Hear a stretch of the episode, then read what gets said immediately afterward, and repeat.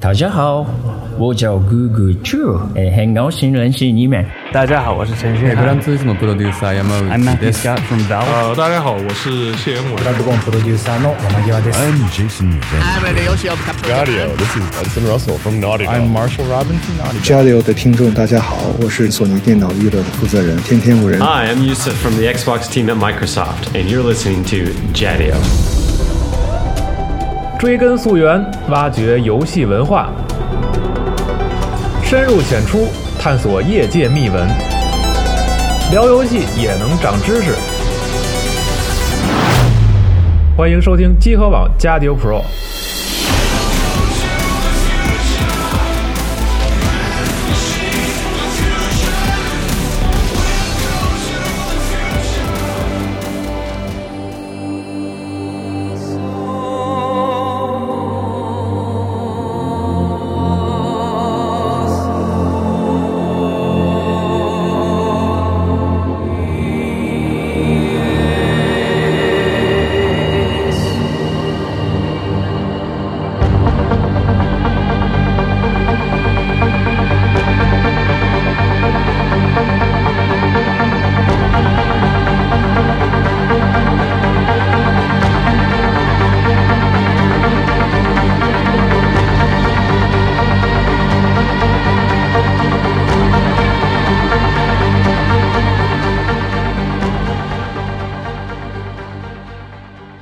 欢迎继续收听我们的加六 Pro 啊专题节目，我是西蒙。大家好，我是四十二。呃，我是远程连线的麦教授。嘿，然后这次我们书接上文，继续讲这个 Deus X 这个节目的后下半期对啊。然后这期我们就是接着上半期我们没有讲完的那个故事。然后呢，嗯。讲完故事之后，我们再整理一下关于这个赛博朋克呀、什么赛博之类相关的都都聊聊。都聊一聊。啊，反正我们上次是讲到了这个二零二二年是这个风雨风雨欲来啊，这个山雨欲来。山雨欲来，风风满满楼啊，这个这个从教会啊，代教会的成立代表着这个原生人类和这个强化人类的这个完全对对立，所以呢，我们现在人类的这个革命呢即将到来。嗯，行，那我们上回讲到二零二二年，那我们这次就啊、从二零二三年开始啊。但二零二三年呢，这个 Adam 他的前上司昆西杜兰特不是已经加入了一个基本上有异质化的人组成的特勤队嘛？嗯但是这个特勤队虽然感觉身体各方面能力都很强，但是居然已经完全堕落腐化精神上腐化了，对，就变成就巴西 cops 巴西精英部队这种这种情节。还真是，就是客串了一把彩虹六号是吧？当然，他们这这个部队，他们就以完全极端的暴力方式消灭了底特律近半数的这个黑帮。但消灭完了之后，把他们的生意给接过来自己做了。哦，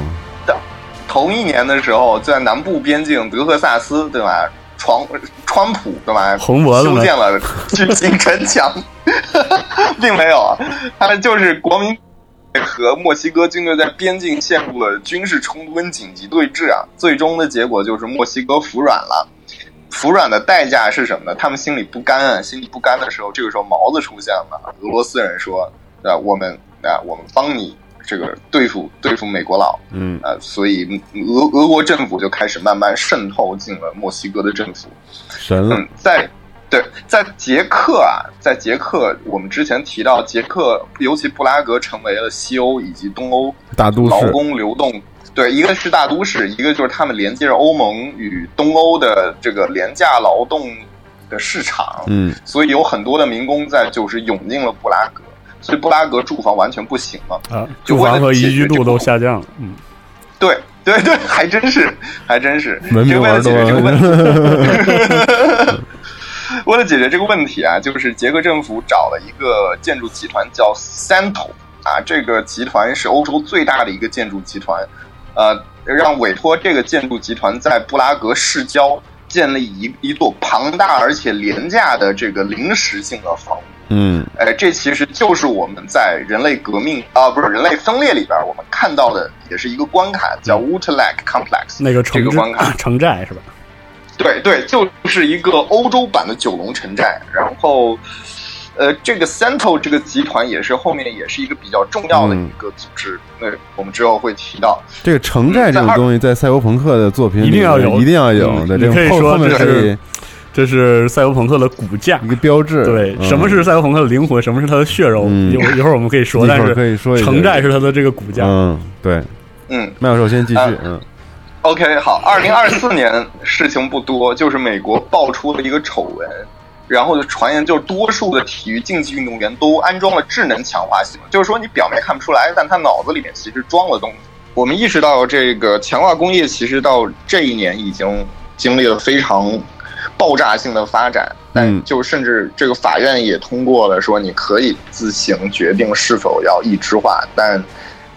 除了这个之外，好像并没有任何的法律或者是政府会去制约这个工业，所以民众就非常非常不满，嗯就产生了一种危机感。我周围感觉一夜过去，周围人都加了一支，人家都有那种亮闪闪的一支，或者是智能强化，但我什么都没有装。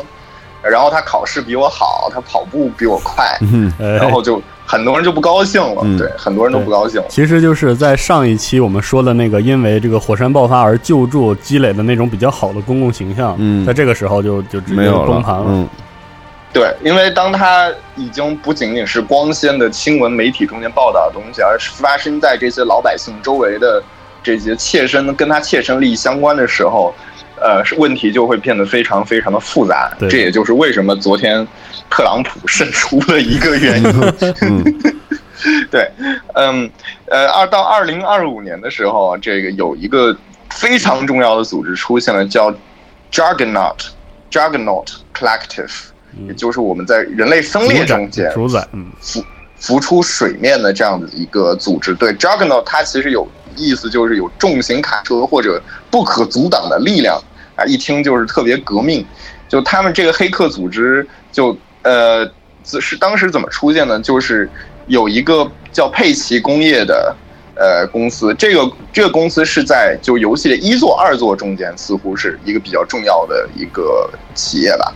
呃，他他赞助了巴黎的一场天气艺术演出，天气艺术这可能是一个嗯很非常赛博朋克的一种一种艺术表现方式。呃，这个大家具体不知道是什么，大家可以参考《惊天魔盗团二》里边有一段就是关于天气的那个魔术表演。嗯，反正他们就黑进了他们的这个艺术家的这个大气处理器，使演出完全的失败了。嗯厉害，嗯，同一同一年，因为大家看到美国的很多城市独立了，那什么作为加拿大的魁北克怎么会闲着呢？是吧？也就发起了独立公投，然后被加拿大国会直接否决了，然后魁北克分离主义自己陷入了分裂。嗯嗯，这个可能是因为这个可能是工作室的私货，毕竟他们就在蒙特利尔嘛。嗯这个我还有一个问题啊，就是他这个嗯在这个游戏里面，比如说这些集团的名字之类，大量的运用法语的这个嗯，感觉，嗯是不是因为他们这本身自己就是蒙特利尔的对就是双语言区哈感觉啊？有点这种感觉。有一些就是他会，我觉得是根据他本身他设定这个组织所在的地方，Santo 这个是因为它确实就是个法国的企业，嗯，所以一看哦，好像是个法语名儿，对，可能有这个影响，对，嗯嗯，然后在在就是在底特律这这这一年，它发生了非常著名的这个墨西哥城大屠杀，这个是在人类革命里面非常非常重要的一条支线，就是在人类革命里头，人类革命和人类分裂都有它，知道。对对，这是 Adam Jensen 影响他一生的一个东西。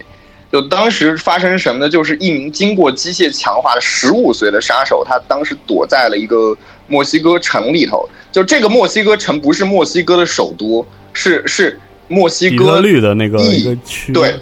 对，它是墨西哥裔在底特律聚集的一个区，嗯就像中国城一样的嗯一个聚集区。然后 Adam Jensen 当时收到上级对他开枪的命令，但是你想，他才十五岁，对方，然后所以他不愿意，他下不了手，所以呢，这个上级说：“哎，你这个老大不接受命令，那我就只能把这。”对，太软了，我我只能把这个直接当时现场传达给他的下属，呃，叫做 Wayne House 的人，是的，然后他被迫执行的命令，干了这个脏活，然后然后墨西哥城也就因此陷入了骚乱，就这可能是一九六零年代以来底特律发生的最严重的一场骚乱，而在这场骚乱中间，大家记得他昆西杜兰特嘛？他不是接管了很多毒品的生意嘛？他他们的特这个特勤队跟 Jensen 的特勤队就在这个墨西哥城发生了交火，然后哦。Jensen 重重伤了昆西，昆西最后为此事就呃选择从特勤队辞职，昆西最后被一名这个国土啊、美国国土安全局以及光照派的特工，一个叫 Jack Drager 的人救了回去，然后并且进一步进行身体强化，而 Jensen 他这个因为这件事情发生太多的骚乱，又是又是让他下属杀了一个十五岁小孩，他自己又跟之前的上司就是反目成仇，呃，因为这件事情特别心灰意冷，所以从特勤队辞职了。嗯，而既然他辞职了，那这个对于官僚，对于他的上司来讲是最好不过的一件事情，那他就让他都当替罪羊了呗。哦，所以，所以，所以他在这个承担了这个所有这个事情的骂名，就这个事件就成为了一个一意孤行的特勤队的这个负责人所引发的一系列的事情。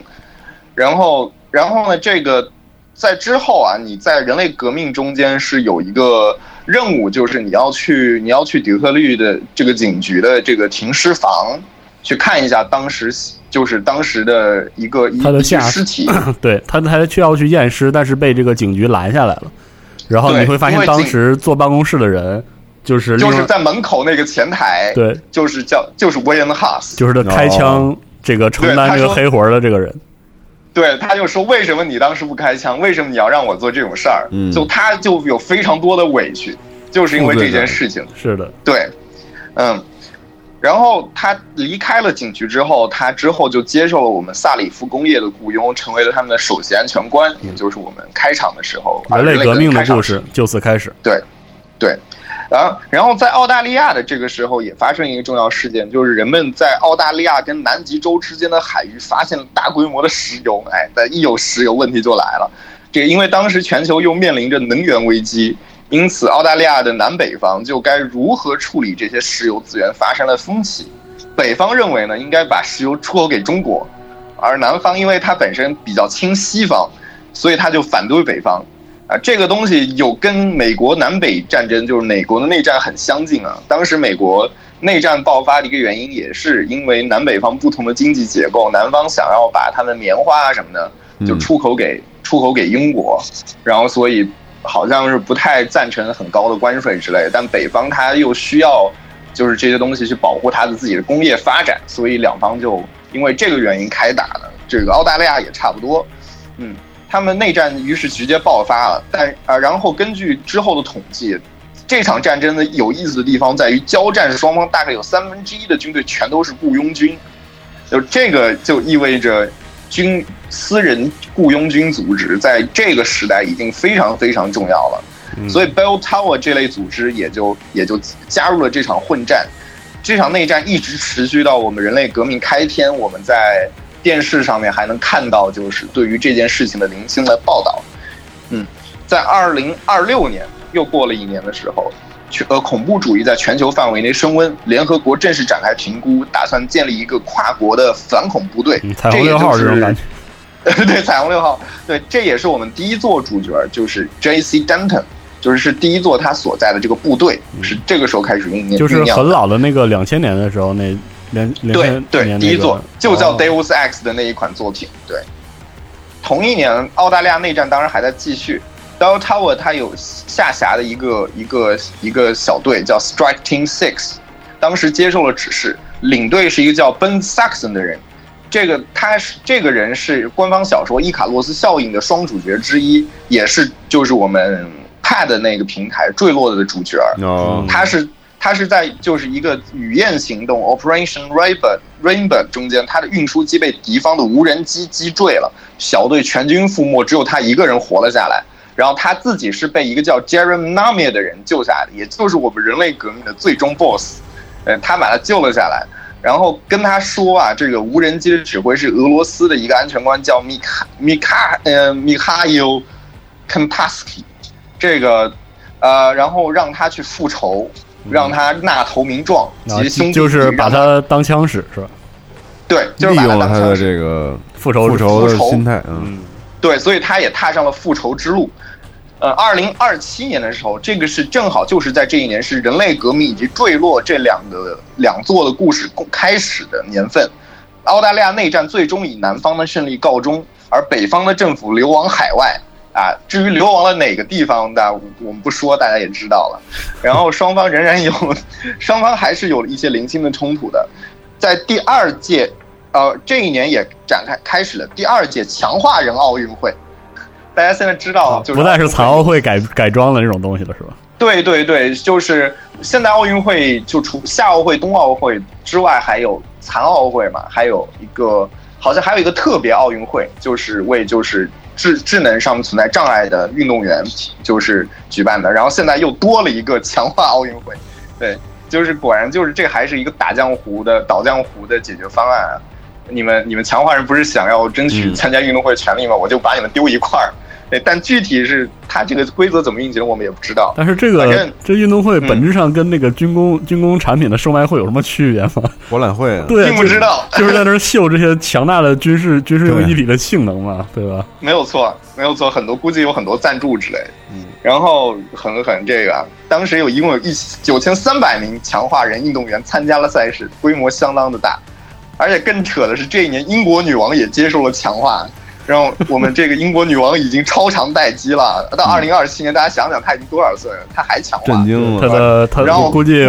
那个皇皇子和皇孙都没坚持，没坚持过的挂了。对 对，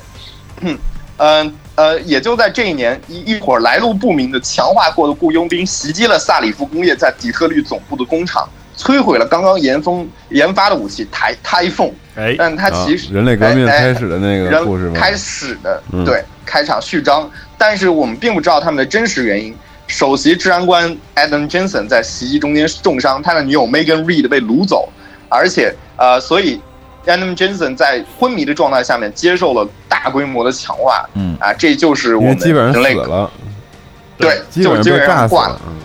对。然后，然后这个事件，因为就是，呃，我们接下来可能啊，有大概会有五分钟左右的对于人类革命这一座的剧透，完全剧透啊，是完全剧透，对，完全剧透，对。然后我们最后会就是，但是只会有五分钟的时间，所以大家可以看时间轴。然后呢，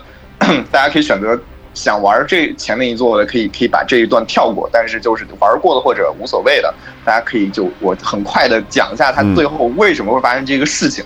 对，问题就是呃，就其实最终的最后开始啊，呃，这个这些事情就是为什么萨里夫工业被袭击，是因为光照派担心人类强化科技啊，会让人类社会走向他们不可控制的方向，因为他们一直要控制人类。呃，社会的发展就有点像《刺客信条》里边的那个圣殿骑士团，嗯，嗯，因此他们希望给所有的强化人植入一种芯片，这样子的话，我们光照派就可以远程的去限制和关闭每个个体任意的强化功能，然后，所以他们派出了这一群人，这群人他们的代号叫暴君 Tyrants，就是我们之前讲的那个 John Namier，包括那个 Ben Saxon 之前也在为他们干过活嗯，让让这群人袭击萨里夫工业。他们的主要的目的是在于掳走这些工程师，尤其是 Jensen 的那个女友 Megan Reed 嘛，嗯，然后胁胁迫他们去参与这种芯片的研制，然后由泰永医药生产，哎，然后，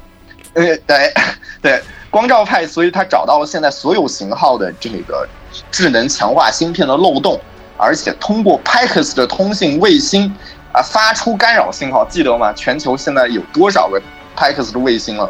完全覆盖了，是的。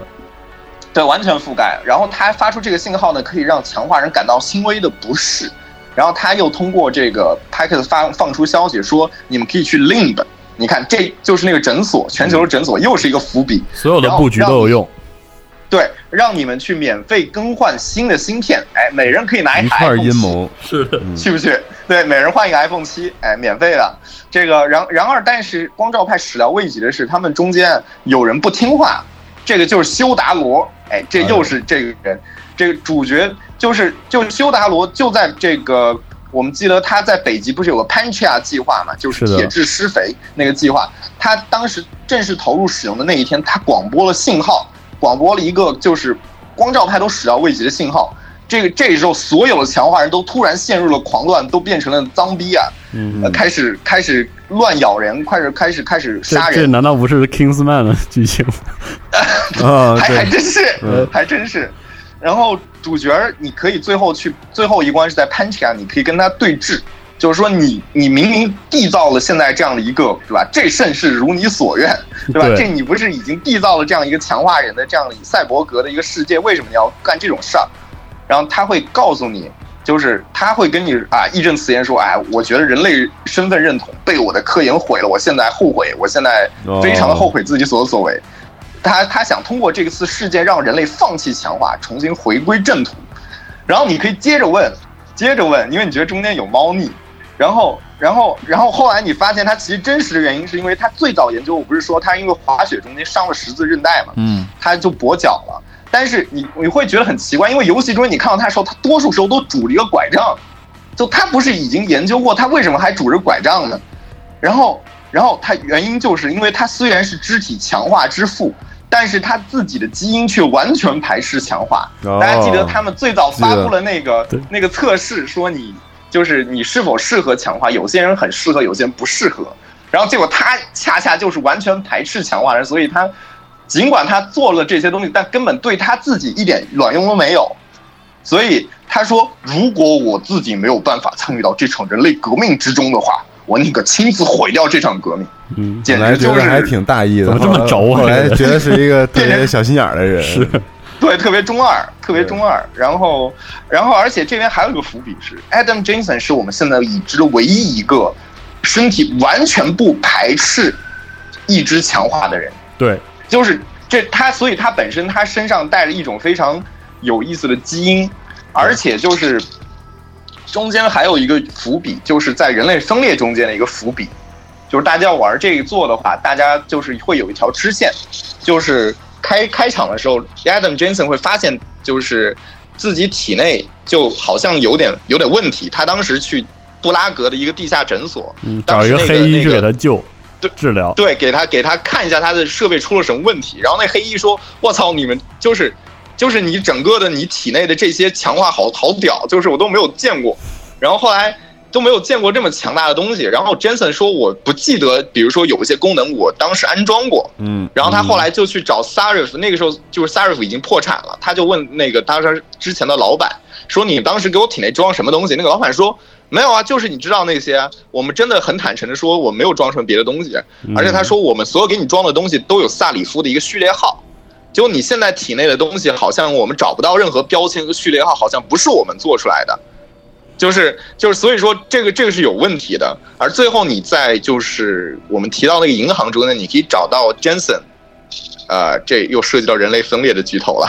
就是这因为你会发现？嗯啊，行，这边这边你会发现，就不要剧透了，我觉得。对对对，OK，就是就是，总之你要注意，就是这这个支线最后也是收尾的莫名其妙的，嗯，就收尾的莫名其妙，但是大家一定要额外注意这一一条支线，OK，然后这个事情，反正修达罗我们说了，他释放出了这个信号，全全球的这个强化人，当时可以想象全球大概有近半数的强化人，我感觉都都因为这件事情就是陷入了失常的状态，然后捷在捷克共和国啊。这也是个伏笔，就是当时他的总统的警卫也因为这件事情陷入了狂暴，直接把总统车丢到了伏尔塔瓦河中间，然后总统 Sophie Ru Ru Ru Rusinska 这个直接就溺毙了。然后，所以大家开场想，为什么布拉格这这么风声鹤唳？哎，对，就是就是因为他们总统被强化人给搞死了。其实就是大家可以记得，就是人类分裂之前啊，就是人类分裂预发售的时候，虽然宣传我觉得做的不咋地吧，嗯但是他发他发了一段就是非常精彩的真人演演出影片对，就是讲两口子，对这两口子被分离这个事情，一方面表现了当时那个强化人陷入狂暴的时候嗯带来的问题，一方面也也就是这次事件发生之后，这个人类之间的隔阂。对，就是明明如此相爱的人，对但是就是经历了这个之后，然后再不相这个对嗯强化人了。对，给人类伦理，就是人类社会秩序带来的负面的影响。是的，嗯，而且在这场事件中间，因为 Pancha 当时是揭幕，当时很多重要的人物都来了，都来参加这场，包括一些光照派的人。然后呢，修达罗结果不按照光照派的剧本来，结果就是修达罗、赵云如、还有 William Target，就是我们人类前线组织，我们讲纯净人类，他们这个前线组织的领袖，啊、就在 Pancha 的最后发生的这个爆炸后面就失踪了，而呃那个 David Serif 就是我们 Adam 他的上司，以及 Adam 自己，他们在北冰洋被发现并且被打捞，然后这个就是我们人类革命 所有的剧透就是完成，就是在这一年，就是在这一年完全结束。然后，在随着这个事情的发生，也就是在人类分裂这个游戏之前，因为因为就是因为这个这个被称为强化事件的这样一个事件，联合国也就出现推通过了一项法案，它限制机械强化工业对产品进行严格的质检和授权。在全球范围内，就自然人对于强化人的这个敌意增长到了一个失控的边缘。各国政府说我们要保护强化人啊，所以就纷纷立法，然后采取比较消极的应对策略是什么？就是种族隔离，就变成就是种族隔离了嗯，嗯对，就是我们在保护你啊，对不对？那我们就让你公车上面你就不能跟就是自然人。大家注意，就是在人类分裂中间，我们要坐地铁切换地区域的时候，就是大家会注意到有一个有一条线，一条线是专门给那个有一节车厢是专门给强化人的，就是你不能走正常，嗯就是绿色的那个通道，走的话会警卫会拦住你，要看你的证件。对，然后，所以呃，在这个事件中间，就是说，呃，捷克因为他的总统被强化人给杀掉了，所以呢，捷克迅速成立了一个仇视强化人的一个新政府，然后并且直接取消了跟 Cento 这个集团的合同，接管了这个 Utrecht Complex，呃，就是那个大型居民区。对，就是那个城寨，嗯。对，然后把布拉格的强化人都纷纷的送到那个地方，然后所以因为一堆强化人都丢在那个地方，所以就被称为称为 Golem City。哎，这个 Golem 是什么？魔像，傀儡这是一城个这种感觉。对，是傀儡城。对，魔像这是一个非常有意思的意象，然后我们之后在后面会提到。反正在这次浪潮中间，一个草根的组织成立了，叫做强化人权联盟。对，这个跟人类前线有点类似，但是它是为了保护强化这个强化人的利益。对，当时因为越来越多的强化人被都被强制转移到了这个 Woodlex Complex，所以呢，这个强化人权组织它短名叫做 ARK，就是方舟啊。就 ARK 的它的领袖一个叫 Talos Rock Rock 的人，他决定，我既然我们的我们的人民在那里，我们组织也就移到那里。他们也就完全转移到了那个地方去，继续保在前线保保障强化人的这个权益。但是与此同时呢，因为联合国的这个限制的法案，强化工业也就在这一年开始大规模的衰落，而萨里夫工业和达罗工业都已经变成了明日黄花。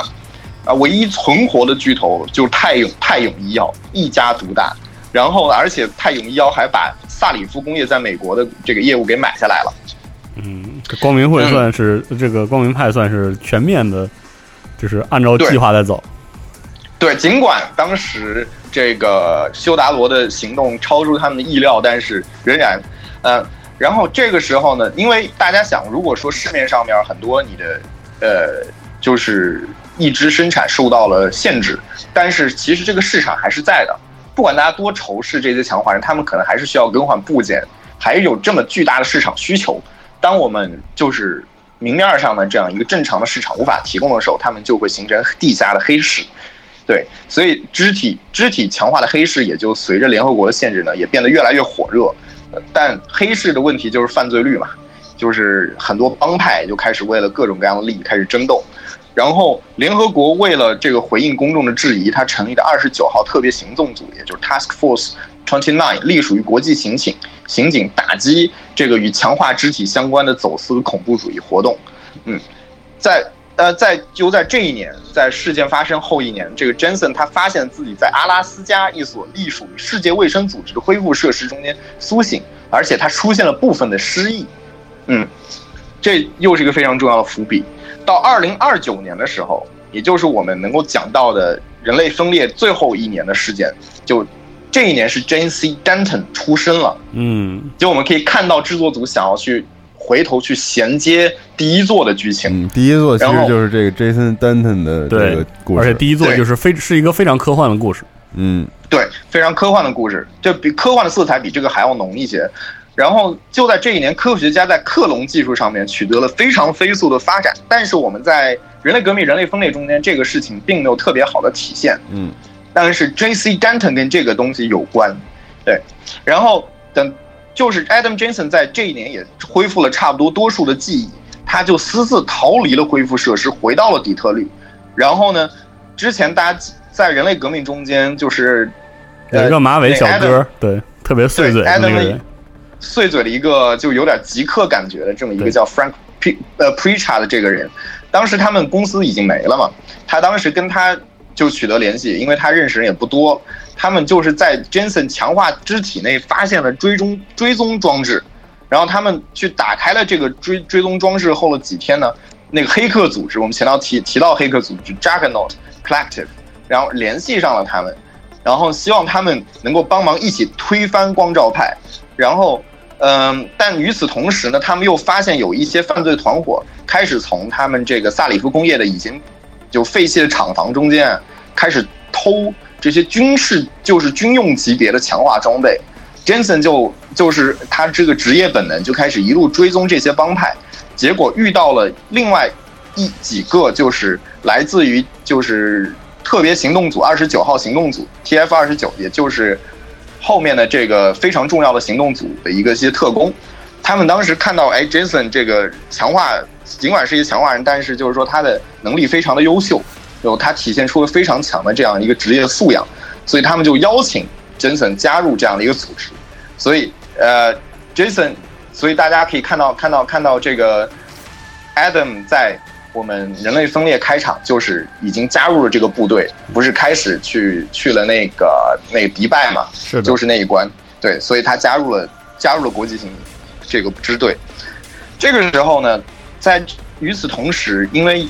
对于强化人有压迫，那么自然就会有更除了人类这个强化人的人权的组织之外，还有另外一个组织三头集团。我们之前提到三头集团，它的。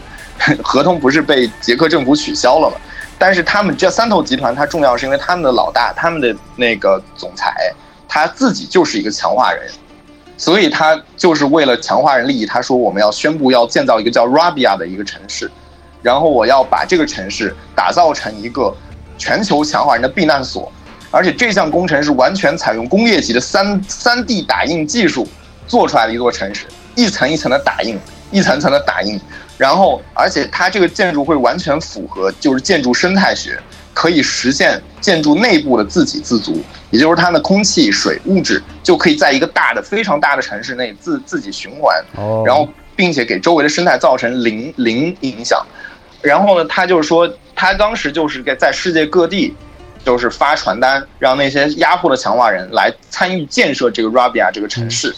然后，只要你参与到了建设这个城市中间，你就可以在 Rabia 这个城市里面有自己的房产，嗯，有一席之地。对，就是一个非常乌托邦的这算是点题了。这真的是彻底分裂，人对分成了两个两个层级。对，要在已有的城市中间，他们被隔离开来不说，然后他们可能为了更好的生活，他们要选择在，因为这个 Rabia 这个城市将会是一个独立的城邦。有独立的自主权，然后就不跟这些世界上的这些甚至联合国有什么关系？对，然后这就是我们人类分裂前面所有的我们可以给大家交代的背景，就就是这些。对，所以到这儿如果就还没开始玩分裂的这个朋友们，我们没剧透，暂时没有什么剧透。对，然后应该可以尝试一下本作了。如果你没有那个功夫再去玩那个人类革命的话，反正到这儿你应该大概了解了一下整个世界观的结构。嗯，讲到这儿，大家可能。会有一些，哎，觉得很激动，觉得哎，现在我们这个科技日新月异，就是我们也不知道是不是现在我们的神经科学也好，我们现在人体意志就进展到了一个怎样的程度，嗯，这个我们游戏中心叙述的未来离我们是不是很很近了，不是那么遥远？哎，为这个事情，因为 我个人术业有专攻，我并不是很了解这个脑科学方面的事情。所以呢，嗯，我之前也有幸啊，稍微采访了一下这个一个知乎上的一个大 V，一个叫呃是赵思佳博士，然后他是伦敦大学学院的一个神经科学的博士，呃嗯，他我就稍微问了一下，比如说我们现在的啊这个人脑，就是研究我们对人脑的理解到底有多深刻，我们现在是否可以做出脑机接口？嗯，我们是否可以通过大脑直接去控制我们机械意志？然后，然后后来差不多，呃，赵思佳博士的意思是说，就是说现在我们人类对于大脑的理解，就是仍然非常就离这一天还是有点遥远的。就是现在，就是说这个东西是一个工程学的问题，现在更多是工程学问题。就是脑科学它想要研究的是我们人脑是如何运作，但工程学只要知道我们能运作就可以了。嗯，就是现在是一个，我们现在只是对，呃，工程学只需要就是对我们运动大脑负责运动那一部分有一定了解，就可以做出类似于赛博格这样的东西。但是就是说，嗯、但是就是说，脑科学想要全面研究、了解大脑它的机制，现在目前还是非常困难的。而脑机接口就是在过去二十年中有一定的进展，但是目前好像还不是特别特别的乐观。然后后来我就呃，与此同时我还问到了这个，就是当时他也介绍介绍一下，就是说有天津大学。现在在天津大学，他们有以及南开，他们现在有一个呃工程叫做“神工计划”。嗯这个计划就是说，它有点类似于我们现在说的这种东西，就是说我们它它是给一些中风患者，我们知道中风患者他、哦，半身不就是因遂啊为什么的，对半身不遂，嗯。然后他这个呢是让就让他头上戴上一个电极，嗯。并没有插管，但是他是整个脑袋就戴一个帽子，一个电极，然后去侦测你一部分脑信号，然后呢，给你这个电极，它用一根线引出来。比如说，我把这个电极接到你的手的下臂，嗯。然后呢，你通过它那个那个这个电极去捕捉你脑部这个特定的运动部分的信号，然后它去制造出一个类似的一个电信号，去刺激你的就是这个肢体上的神经，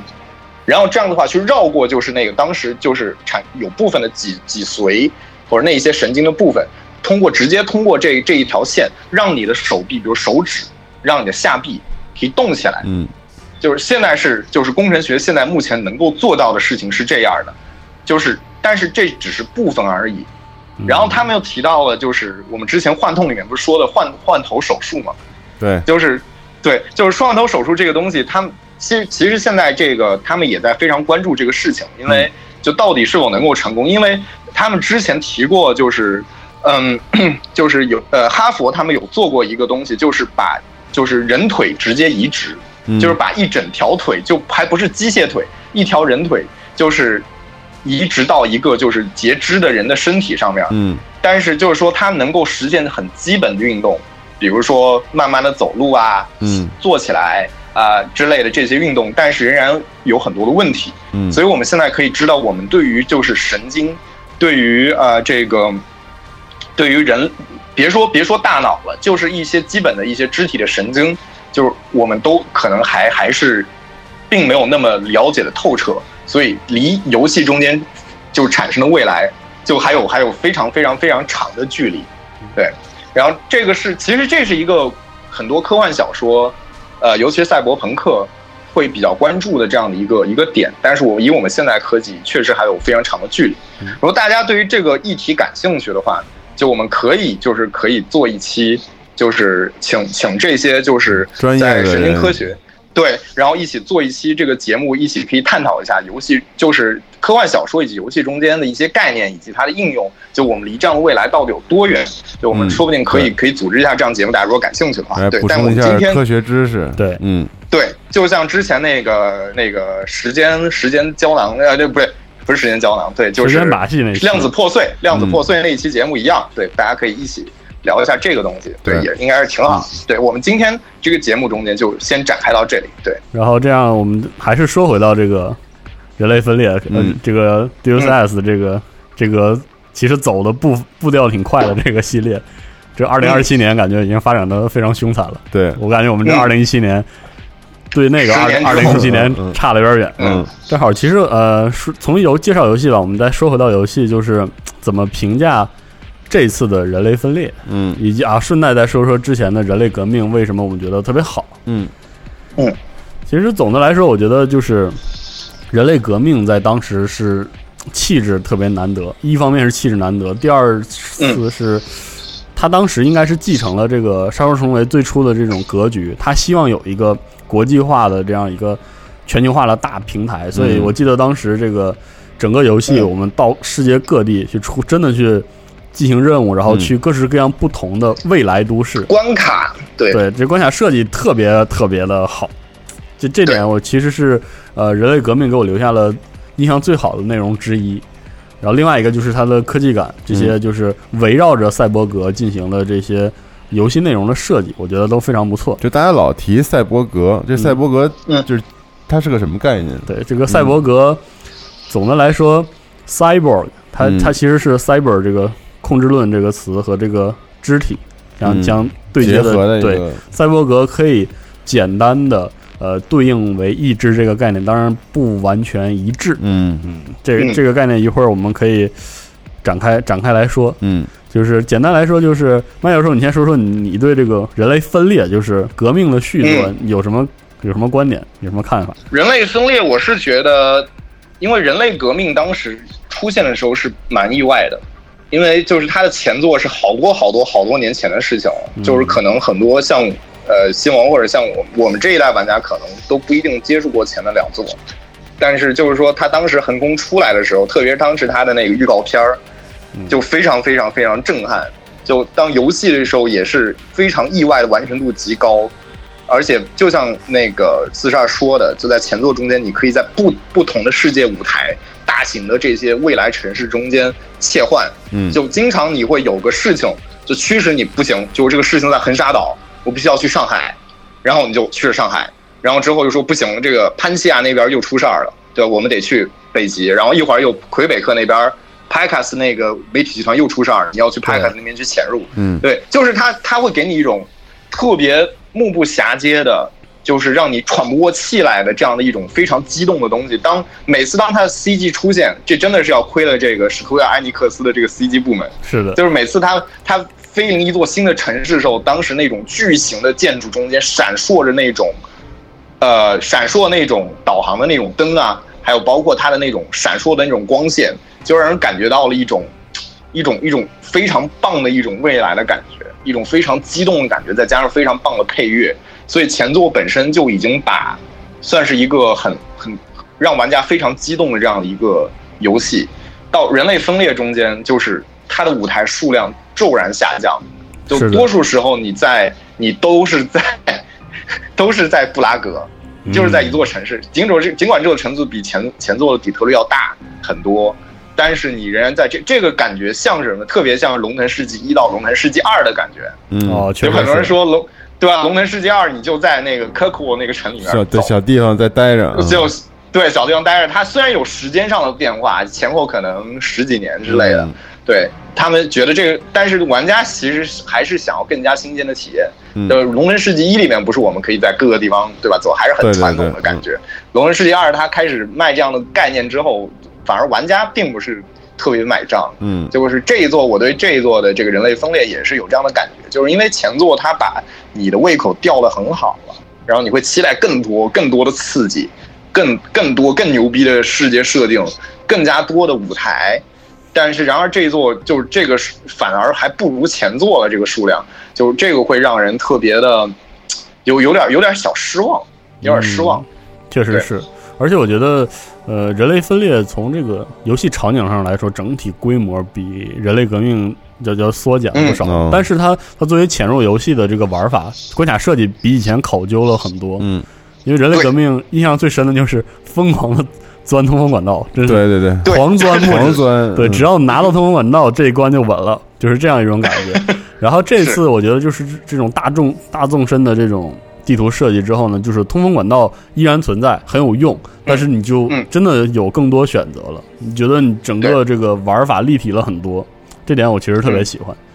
而且且也加强了正面正面对抗的这样的一些，对它加了几个天赋，然后这这个我我我特别喜欢的一点是人类革命啊！嗯我我刚这个全身改造完之后，我并不觉得我自己哪比正常人强了，嗯，我觉得我比正常人弱太多了。就我动两步我就得嚼那个士力架，各种功能也没有解锁，烦的要死。然后然后这次一上来呢，加上时就是时间在这个前作之后嘛，嗯一，上来我感到了自己作为一个强强化人的优势，嗯就是一上来就有一些翻这个穿墙的视觉呀，然后一些这个嗯比较好的强化肢体的动作，这些我觉得就是他对一些科技感的细节把握上做的比以前好很多，嗯还是特别喜欢这一点。但总的来说，呃，我觉得人类分裂确实这个格局比较小，嗯，嗯这是对，个格局是这个词儿，就是格局的问题。整体格局没有上一座那么宏大，而且有一点就是预算缩减的这种嗯这，种劲儿，感觉很很尴尬。对对。然后评价说完了，游戏评价说完了之后，我想说一个我对人类人类分裂就是一直相对不是特别满意的一点。这点从他这个 E E 三上那年 E 三第一次公布的时候，我就担心这种隐患，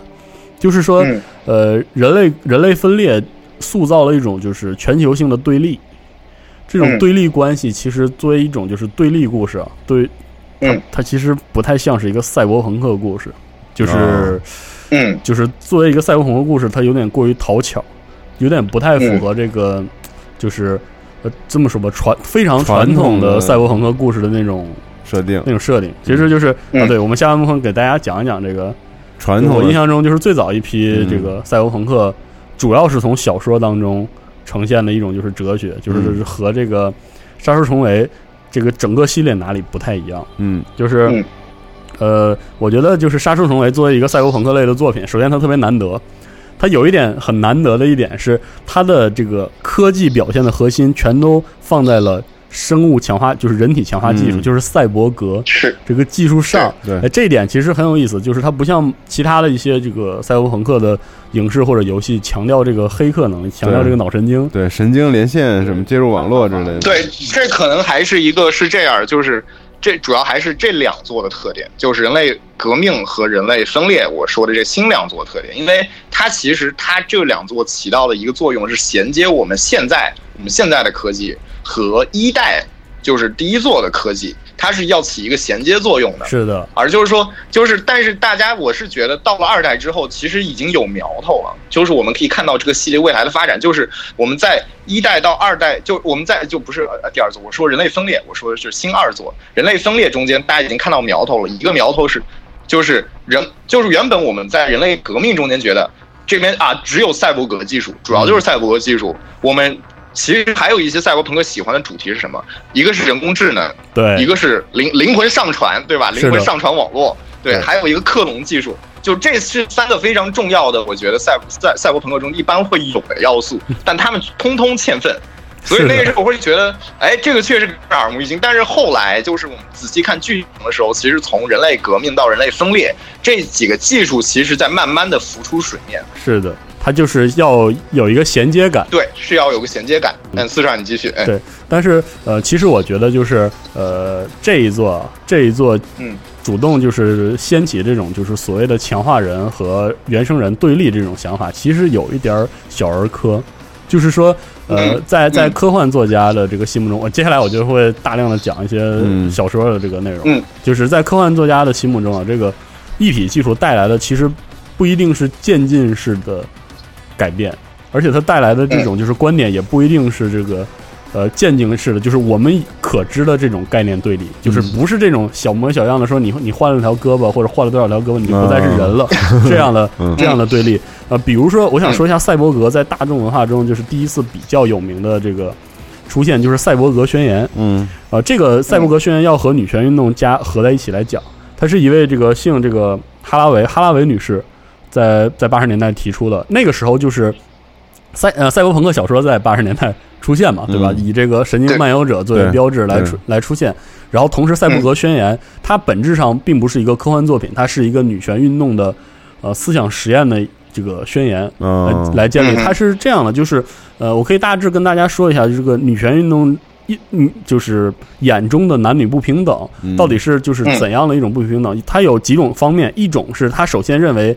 呃，就是不平等是男性、女性生理上的不平等，就是从生理上，他认定认定女性比男性弱，就是简单的对以以强度弱小来判定女性的弱小。嗯还有一种，还有一种其实是更大范围的不平等是什么呢？是不承认这个男女的社会分工。嗯就是很多人说这个讽刺这个误解女权，是说说什么活儿都要女孩子和男孩子都能干。其实这点也是不尊重，就是说，呃，你要承认男女之间的这个生理上的差异，嗯差异然后然后呃，在这种情况下，依然存在不平等，本质上是什么呢？是对工作内容的歧视。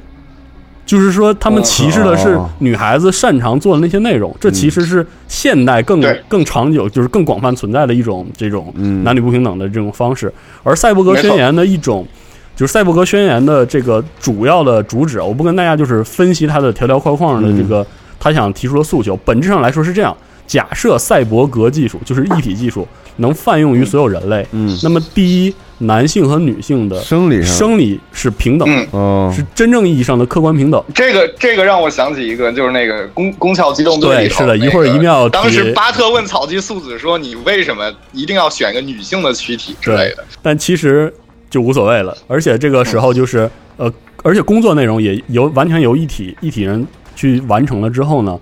生理上和生理上的男女的不平等的要素会被根除，嗯。男性和女性变成了纯粹的自我认同。所以呢，就是他认为赛博格带来的是一种绝对平等，绝对意义上，或者说就是真正意义上的有有物物质基础的男女平等的未来。嗯。这个哈拉维女士的赛博格宣言其实对后世影响挺深的。然后，呃，攻壳机动队，攻壳机动队，因为攻壳机动队有很多很多知识作品的，我说的比较清楚清楚一点，就是攻壳机动队的剧场版《亚井手》嗯。在二零零八年的对《宫壳机动队无罪》，然后我可以提醒大家有一个桥段，就是巴特和这个托古萨去这个找这个被托古萨打了好几枪的这个玩偶，嗯，这个所谓的验尸验尸的这个、这个官验尸官是一个白发短发干练的一位呃女士。对。年迈女士，这个女士姓哈拉维，嗯。而且和哈拉维女士造型一模一样，就是在向她，哦就是在向就是向他致敬，没错，就是这样。哦。这个在这个里，哈拉维这位哈拉维女士就是非常尖锐的，就是对她说，就是对巴特和托古萨提出这个问题，嗯。就是说你觉得玩偶和人到底有什么区别？嗯，然后她提出一个非常 激进的观点，就是说，呃，为什么女孩子喜欢用这个玩偶来玩过家家？就是生育嗯，它它本质上就是说，呃，它不是为了生育作为为生育做练习，嗯因为生育本质上是实现了人类最恒最长远的一个妄想，就是人造人，嗯就是把哦人彻底还原为机械这种状态。但最好的方式是塑造自己的孩子，嗯所以就是就是赛博格会，其实它预示着这样一点，就是赛博格带来的东西并不是简简单单的、呃所谓的对立，而是会改变人类整个社会看待这个世界的嗯一种方式。方式，就是它最根本的方式，对，就是非常非常根本的一种方式，它可能都来不及演化为所谓的嗯。你你你有两只胳膊，自然人和两只胳膊就变得很强，然后看不起你，很可能都不会这样。它很快就带来了这个社会的一种大的演进，就是它真的会实现说所谓的什么呃各国采取了措施去呃直接把把强化人嗯去去用集中营来把他们集中管理起来，不一定。而且而且强化人真的会对人类有敌意吗？也不好，对，也不不好说也不好说。假如进行强化的伦理，呃，在伦理上完全放开，人类就是很可能会直接跃入下一个阶段，嗯，没有这些人类分裂的事儿，对就是，很可能根本来不没有这么细碎。对全部都强化，是的。升级到下个时代其实就是我认为，就是这个人类分裂采用这样的叙事模式，是为了让嗯玩家更容易接受这种这种故事。嗯。因为我我接下来给很容易塑造冲突，对可能，可以给大家举举几个例子，就是讲讲那种就是赛博朋克小说中喜欢写写的未来。嗯，就是嗯。呃，赛博朋克作为一个新浪潮收尾，就相当于新浪潮大总结的一个一个风格。嗯它就是继承了新浪潮的另外一其中一个哲学，就是对科技的不信任。嗯所以就是早期的赛博朋克作品啊，本质上都是这个非常悲观的，而且它不是那种激烈的悲观，说完了你这个你这个技术一一一用，世界毁灭，对，世界肯定毁灭。不是它的整体的逻辑是这样的：是高科技要带来带来的是低生活，就是科技往上走，人类、人类的根劣根性会把人类固定在地上。就是你把胳膊腿儿换成了什么样子，人类永远都是这种就是可悲的软弱的嗯一，种好不了，东西。所以为什么他喜欢写？他为什么喜欢写城寨？嗯因为九龙城寨就是一个典型，就是现代的建筑技术、现代的这个承重技术带来的这种这种近似科幻的这个生活里，这就是近似科幻的这个建筑群里，嗯香港那些香港人以一种近似明清时代的宗法的模式活下去。嗯这种这种状态是很多赛博朋克作家心目中未来人类的一种状态，哦，就是无论科技如何发展，人类就是这个样子。即。使你在很现代、很科技感的社会，但是你生活方式却还永远都是这样的，都就是嗯。呃，就是很在很多赛博朋克小说中，你会看到人类文明整体失去活性。嗯。有一个很重要的一个表现，可以跟大家讲一下，就是社会结构就是会会彻底崩溃，没有什么所谓的就是冷战或者是什么、嗯。什么画什么一道墙，然后强化人和和这个没原生人对立，没有，其实是很有可能是高科技，包括脑后插管，包括这个所谓的强化一体强化技术，包括这个呃。就是这些技术铺开之后，嗯。人类文明整体上就陷入到一种就是享乐主义式的啊温水之中，嗯。然后，然后你就你就会发现，传统的国家形式、传统的社会形式没有任何意义。没用，对嗯，比如说，我举个非常简单的例子，就是如果一个小范围，每个人就是所有的公民在成年了之后都可以接入这个，就直接做手术，就用用你的这个后、嗯。后颈接入，随时随地的接入网络。那么，其实首先，比如说这个地方能实现真正意义上的全民民主，嗯，因为网上参政议政的成本非常低，你找个椅子一坐，你就嗯。你就可以聊起来。然后所有的统计、所有的甄别都可以通过计算机来实现。嗯。那么其实这带来的是大量的根本观念的崩溃，嗯。就是很多国家机关、很多非国家机关都没有存在的意义。嗯。所以你会发现在那个，比如说就是你你都不需要一个什么政府大楼，一群人在那儿喝茶开会，你就直接坐家里，起床然后一插管，有一个地方说的很有意思，就是在那个《凌伯爵》这本小说里，嗯它里面说了这样一句话，说他们有一个黑客啊，就是在这个现代的这个都市中混够了之后，说跑去非洲去赚横财。怎么形容非洲呢？非洲是一个落后到国家这种概念还有意义的一个地方，一个地方，它是这么这么形容的。然后呃，如果嗯各位想对就是就是赛博朋克式的这种分散性的国家机制，嗯有一个什么好一点的观点呢？可以看一下这个雪崩。在雪崩里的美国就是这样一个一个说法，就是雪崩说说美国把一切都都拿到海外了，结果美国剩下最支柱的产产业是什么呢？是送披萨啊！哦我们送披萨特别牛逼，我们核动力我们核动力的那个那个摩托三十分钟我必达，哦。啊，就是这样一种模式。因为其他产业就是整个已经全球化了，嗯。然后美国出现了一种东西，在人类革命里提到了，这个很赛博朋克，就是独立承包，嗯。就是合法自治的独立城邦。哦，就是大型企业对大要么是大型企业，要么是富豪哦就个人，因为因为在这种情况下，呃，中央政府的约就是所谓中央性质政府的约束力约等于没有，嗯也不太需要，因为就是中央政府就算不约束，大家是以以一种很紧密的经济。也可以啊。网络网络这种关系就连接在一起了，淘宝嘛，对，所以对对对，比如说什么阿里阿里，比如说比如说什么大包邮大包邮自治圈儿对啊，这种感觉，阿里那儿不现在有幼儿园有小学，对啊，什么是这样。都有。因因为就是呃赛呃赛博富士康也有，对赛博朋克带来的是人类在社会运行层面上的这个加速，嗯。整体效率就非常高了之后，就是对权威的需求会越来越弱，越来越弱，越来越弱。所以就是社会呃社会结构其实是必定崩溃的。如果崩溃的比较呃比较过分，会到达一个什么程度呢？还是林伯爵的例子，林伯爵里有一个城叫做万城嗯啊、这个林伯爵这三部曲也叫万万万城三部曲，万生三部曲。然后呢，他这里呢就是有这些帮会成员，就像自发演就是自发演化一样。这个帮会的成员从小到大，他的父母就是帮会成员。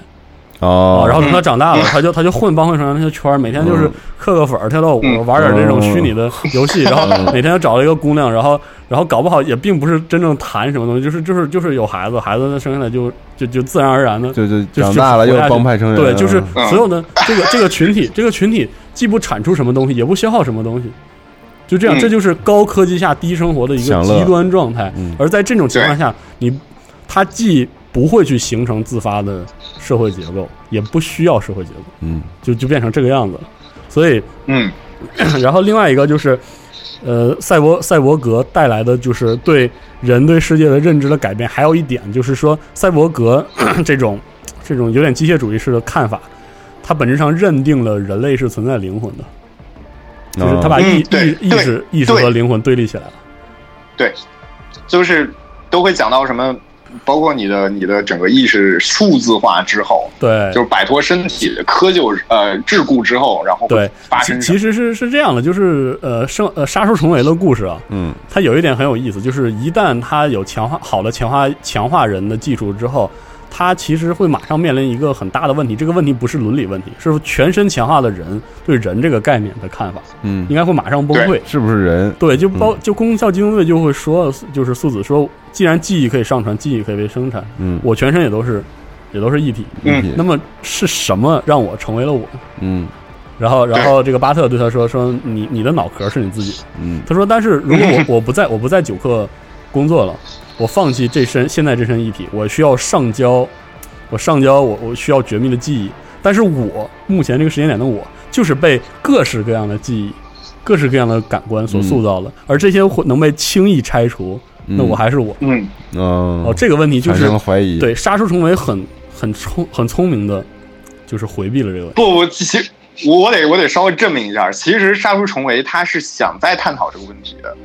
这但是这是一条隐藏的线，这是一条，尤其是在人类分裂中间，它是一条非常隐藏的、极其隐蔽的一条线。嗯，你真的就是我玩到后面，我都不知道存在这样一条支线。然后后来后来有人跟我说说，你可以在哪儿去看一个东西。我看了一下，说，哎，它其实是有这样的企图的，但是它没有在主线中间表现。对没有放大这东西，是的，因为这个东西也,、嗯也过于难以探讨。嗯就是我我觉得嗯威廉吉布森有一个短片特别适合这个，就是看改变人类对这个就是赛博朋克世界里人看待世界的方式，就是有一篇叫《冬季的市场》。嗯这个就是和很多嗯赛博朋克故事不一样了，就是我们的主角不是黑客，啊、不是什么佣兵，不是什么，他是一个剪辑师。啊剪辑对师他剪的东西是什么呢？就是贝壳导演，导演对啊他在那个时候，那个时候人类用的是什么？看的是什么？是看的别人的梦境。嗯他把梦境提取出来，剪辑他们，然后就属于有点类似一种不成瘾的置换反应，就是嗯置换体验算是这个赛博朋克精神的一个 核心的一个内容。然后他他有一天就是他有一个朋友是一位大师，大家尊称他一句为这个垃圾大师，垃圾 sensei。然后这个嗯这个大师喜喜欢捡垃圾，把它做成艺术。然后这个大师捡了这样一个垃圾，非常牛逼，是一个妹子。然后这个妹子有一种就是天然的疾病，她不能控制自己的身体，于是呢，她身体外面搭了一层外骨骼，然后这个外骨骼就是接着电，然后来反射她的神经信号，她就能动起来。哦嗯哦，你看哦，就是就是说，为什么我我不不把赛博格等同于一体？哦，因为不好说。是这个东西本质上其实是跟外骨骼装甲是差不多的。嗯然后这个妹子在被捡回来的时候，她的这套外骨骼强化的外骨骼没电了，而且她也是那种嗯就是很放荡不羁的，有点看破一切的这个一一个妹子，所以她就她就不想不想活了。结果这个大师把她捡回来之后呢，她和我们的主角就是有点类似看对眼吧，也不能说看对眼，是灵魂震颤一样的这个过程。然后 为什么为什么让我想起人形电脑天使星？对，但其实这个这个流程比这个残忍的多。就是他们俩就嗯直连，这个剪辑师直连看到了他的梦境，嗯就震慑于他的哦这种他的经历，因为他从小到大感知不了自己的躯体，他没有意识。对他的躯体是他没有触觉这一这一点，嗯。但是呢，因为对因为有这样的技术，他活到了现在，嗯。他的梦境是人类不能理解的。就是他，他们说他就是他们俩第一第一天晚上，就是他把这个妹子带回家，嗯。他们就是没有赛博朋克典型的那种床戏的描写，没有做，他们他们就是躺在床上，然后直连了一次，嗯，就是直连 对直连就是对剪辑师来说就是有点太野了这种模式，嗯。但是呢，这个妹子就本身就是也是比较野的人，嗯。然后直连之后呢，这个这个人就被震撼了，然后就就是当时就是就直接就就痛哭流涕。结果呢，他就用他剪了一篇之后呈给他的上司，这个妹子一炮而红，哦，然后他就看到在这样这样一个社会里，就是所有人沉溺于喜欢这种这种刺激体验的这样一个世界里。他又作为这个妹子的剪辑师，他们俩就是工作关系。看所有人都围着这个妹子转，嗯但是这个妹子就是其实她什么都感觉感觉不到，然后每天就沉溺于毒品，然后到最后呢，她为了挣更多的钱，她这位这个女孩子决定把自己的意识上传到网络当中，成为一个真正意义上的巨星。共享，对，然后最后啊，这个这个这个以这个倒叙进行描述的这个故事，到最后就是他的这位垃圾大师陪着他，因为他有点受到哦 冲击了，然后他说他一定会还会给你打电话的。其实什么都没变，我操，这个故事对，你可以看到就是人很牛逼对，很牛逼，我操，这个人的历史人的人的意识脱离了尸体之后，那种纯粹意义上的感情和依赖，嗯呃，是很难界定为究竟是爱情还是如何的。是因为那场有那个、那个故事结尾有一点非常冲击，就是他知道这个妹子要上船去体的时候，他就去酒吧喝闷酒，嗯。然后他看到这个女孩儿就是在调情，在在在撩一个其他的其他的男的，嗯。就是就是因为他马上要丧失自己的身体了，然后他就想今天晚上就把一个把一个男的放纵一下。拉拉上床。嗯。其实，但是他感觉不到他其实感觉他就是喜欢看，嗯，而且就这样的状态。嗯。然后这个主角在在喝喝烈酒，又是又是致幻药物的状态下，就是看到这一幕觉得很冲击，就就逃了。嗯然后他说他也、啊也很难很难忘记他那个女孩子也看到他的时候，最后脸上那个表情，就是既嗯。愤怒又、又仇恨的这样一个表情，就是可以看到太赛悲伤了。赛博朋克呃赛博朋克故事很喜欢写高科技下人类的这样一种内内在的变化，嗯。而这种内在的变化很多时候会导致人类文明变成一种彻底什么都不在乎的状态。嗯，其实呃，想想神经浪游者 AI 跑出来了、对对嗯 n o b o d y care 了，就是，大家就就就接着该 K 粉儿 K 粉儿，该干什么干什么，AI 也不在乎人类，芬兰人，人类对人类也不在乎 AI。林伯爵也是这样，就是林伯爵，林伯爵越来越多 AI 跑出来了。嗯然后呢，人人对科技的科技的理解已经退化到用信仰去解释他们了。然后 AI 有大量的 AI，然后 AI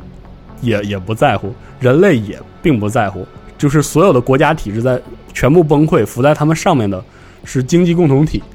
而经济共同体也相互催生更强大的 AI，催生更强大的存在，也不曾存，也不曾维系下去的情况下，人类嗯。还是那个状态，嗯。就是把嗯。把自己接入到网络当中去，然后沉浸到呃底层人民沉浸到相当于我们看电影的这个过程，沉溺到那些虚拟空虚拟的世界中，然后黑客呢四处巡游，然后但是嗯。网络已经充满了他们不能理解的东西，嗯。而那些大型的财团之间的对抗，就是佣兵依然刀尖儿舔血，然后整个世界嗯。其实依然坐在定时炸弹上，但是没有人在乎。真的在乎，就是所有的这些，就是在老式的赛博朋克故事中的一些冲突，放到游戏中都是那种，就做到最后一章一定要起音乐，然后如何如何有爆炸，然后如何有拯救的故事。但是你会发现在赛博朋克小说中，呃，无论是作者还是他笔下的人，对这些事儿都显得很平淡。嗯就是赛博朋克是一种非常缺乏激情的类型，就是文学类型。嗯。也这也可能是威廉吉布森很多小说读起来难受的一个很重要的原因。但我听完你刚才讲的这个，嗯，你会觉得就是那个，我觉得并不像灵那个《神经漫游者》这么，对，就是其实是这样的，很多威廉吉布森的小说充满了人的情绪，嗯，人的正面的、嗯负面的情绪，就是真正的爱、真正的迷茫、真正的这个绝望和悲伤。但是唯独就是没有一种积极的态度，态度，嗯就是呃，嗯赛博朋克本身是是非常悲观主义的一种，但这也是它魅力所在，我觉得。所以我觉得是没有错。杀出重围是一个非常积极的作品。嗯是一个非常积极、充满了了明确对抗，然后呃对人类文明充满了斗争性的一部作品。嗯嗯，然后我印象特别深，我在那个呃林伯爵的那个给大家的推荐里会提到，就是在在这个《杀出重围：人类分裂》的这个宣传片里，Jensen 看到这个、呃其他人欺欺辱这个强化人的时候，他把所有人打倒，然后站起来嗯接警的这个霓虹灯，然后又把他那个那双翅膀又展开。其实我就伊卡路斯之对我觉得呃，他看到他展翅的情况下，我觉得伊卡路斯这个意象反而非常非常正确，就是他对在整个杀出重围重启之后的故事里，人类就是向太阳飞得越来越近了。对然后他如果如果他真的是一个赛博朋克故事，他到最后一定会垮下来，就完全的嗯崩溃下来。就是高科技并不会领领把人类领向更高的未来，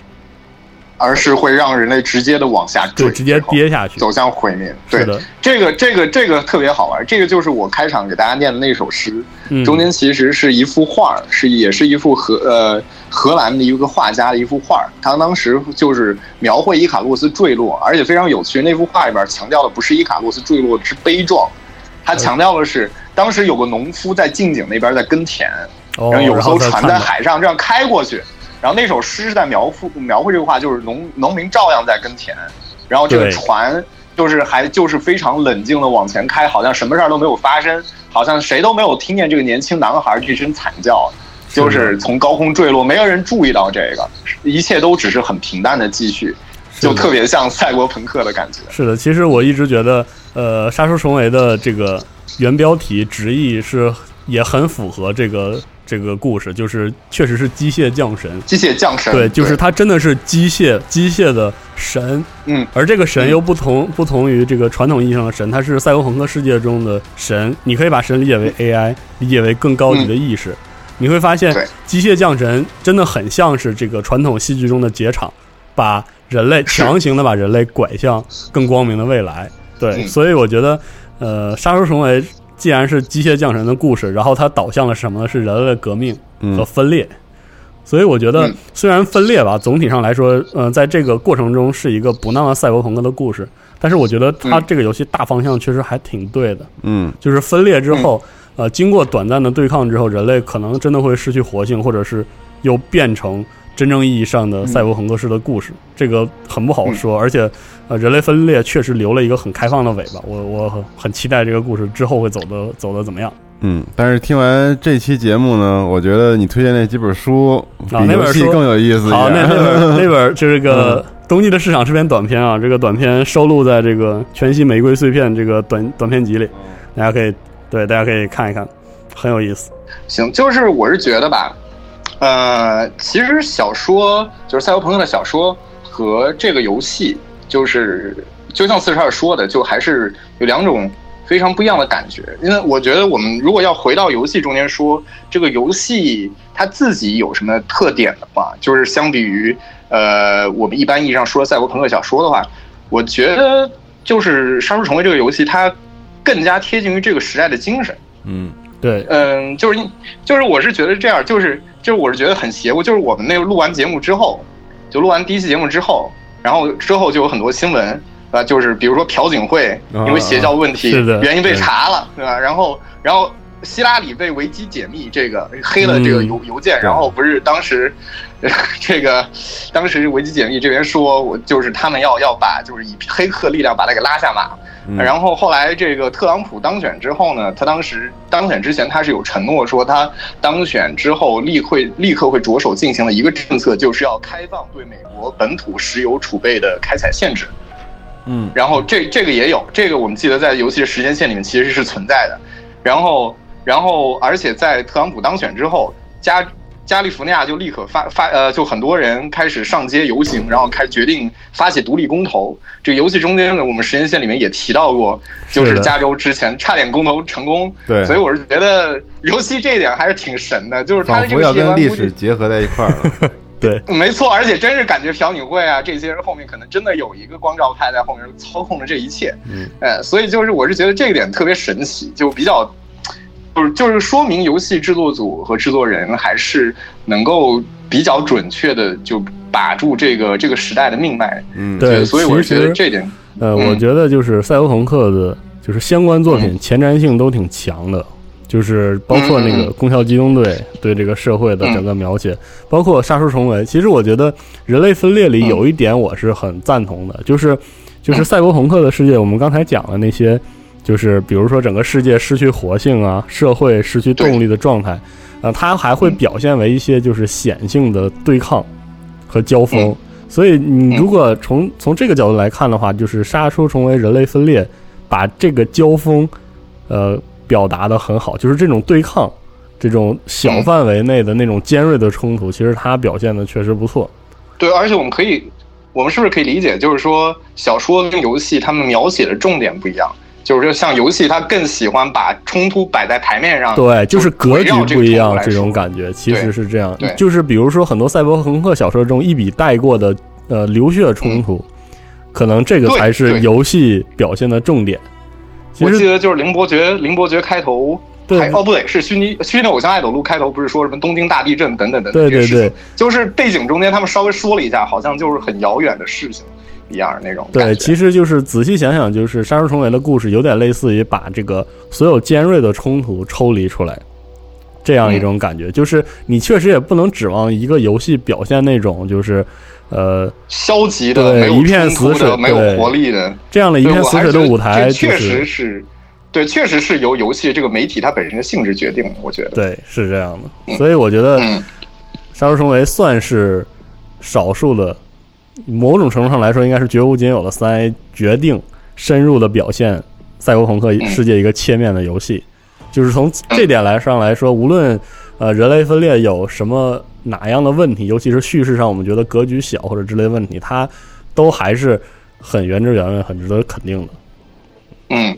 嗯，不过说到这里，然后我们说到，其实游戏和小说其实在表现可能呃一个类似的这样概念，它不同的切面的话，我是觉得其实赛博朋克虽然你看它那个词里面 cyber cyberpunk 里面有 punk 这个词儿，嗯，然后有朋克这个词儿，但其实我觉得它的精神内核其实跟朋克不是那么接近，它更接近于。就是英国流行文化中间，就是九十年代之后出现了一个词儿，叫做 chaff，C H A V，对 chaff，chaff 这种就是描述的就是就是差不多是新千年二十一世纪之后的英国年轻人，然后就是他们就是穿着那，就是他们沉迷于那种消费文化，嗯而且他们就是成天就是就是呃喝致幻药剂，然后呢就是喜欢那种闪光的、亮闪闪的、亮晶晶的那种，他们叫 bling bling，, 他们就叫 bling bling，、嗯对他们就叫 bling bling。然后他们并没有就是表现出像他们之前的，就是他们父辈的，就是朋克那一代的，就是那种那种反社会呃反反权威那种尖锐的战斗性是吧？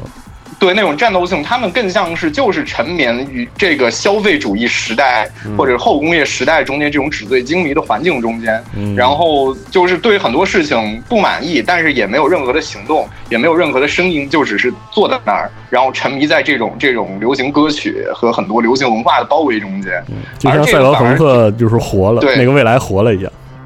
对，就就像那样，而那个这个 Deus Ex 这个游戏其实更有点像，反而更都是接近于这个 punk 的感觉，嗯，就是就是更接近于朋克这种感觉，这种反权威的、追求纯洁的、嗯这种更尖锐斗争的活力，，对，对，非常非常尖锐这种东西，所以这这个也是我后面一个一个想法，嗯，而而且后来我们再回到就是就是我觉得 Deus Ex 还有一个比较我觉得值得肯定的一点，就是说，呃，它基本上它是构建了真正属于自己的一套整体化的风格，是的。它非常多的借鉴了赛博朋克的东西，但它也保留了这个自己很鲜明的特点，而且中间很多东西就是说它可以，你可以说它是从赛博朋克小说中吸取一些视觉化的养料，但是就是说这些制作人他自己也发挥了自己非常非凡的想象力。然后就是包括我们前面提到的潘夏也好，或者横沙岛的这个盘古也好，我后来看就是上期的评论中间底下有很多人说了，就是就是盘古在横沙岛上建的这个可行性，然后就是觉得有点有点吃惊，然后也有同学贴了就是麻省理工最近在好像是在机械肢体上的一些嗯。一些这个新的进展，会觉得就会觉得这这个真的是很有意思，而且我觉得还有。嗯，你说，我说实话，我觉得那个《杀手重围》有一点我特别佩服，就是它的主视觉是金黄色的，就是这、嗯这个色调非常的，就是不和传统的赛博对和传统赛博朋克的视觉表达其实不太一样，但是就是这种嗯。既浮华，但是又有点就是去人性的那样一种表现的那种形式，和这个整体游戏的基调特别搭配，我觉得这点特别好。嗯，我之前读到的资料是这个视觉视觉方面的美术那边说的是，他们定的主色调就是金色跟黑色，嗯。啊，他们本来就是想还是一个非常冲突的，就是冲突非常明显的一个设定，就是黑色代表的是那种阴暗的，虽然叫光照派，但它其实代表是其实背后的这些黑手，然后然后而这个金色代表是 Jensen 这样的个体，就是他们在不停的冲击体制，他们在想要追寻一些东西，对，就是就是这些伊卡洛斯，这些这些这个社会一个个的伊卡洛斯们是金色。的，而且还有那个，我们之前上一期的题图也是黑色的，代表这个纳米机械，代表科技，嗯，去人性的科技，然后辉煌的金黄色、金黄色代表着建立在科技之上的这个人性和文明。嗯我觉得就是我们说到现在说了这么多，基本上来说，杀出重围经过重启的这两代有了自己的风格。其实这种风格不完全是传统赛博朋克式的，这点我觉得是这个游戏最值得肯定之处，也是实际上也是我们为什么要做这期节目，也是推荐给大家体验一下，就是杀出重围中的这个赛博朋克世界和传统世界到底有什么不同。对，然后结合四十二安利的小说，我觉得大家可以看一看区别在哪儿。嗯，有些气质上是不一样的。对，其实就是我们这个节目呢，四十二和麦教授都还有好多拓展的东西，就是没讲，因为实在没有时间了。我们这个 赛博朋克比较大，对这个节目的结构，其实主要还是为了游戏本身的故事，然后普及一下，服务一下。然后是的，有更加拓展的内容，我们就是未来再做专门的赛博朋克的节目就好对，以后再说啊，对对相信大家是机会也没过瘾。嗯，对，是的，，嗯，那咱们下期节目再见，朋友们，嗯，拜拜。拜拜。拜拜。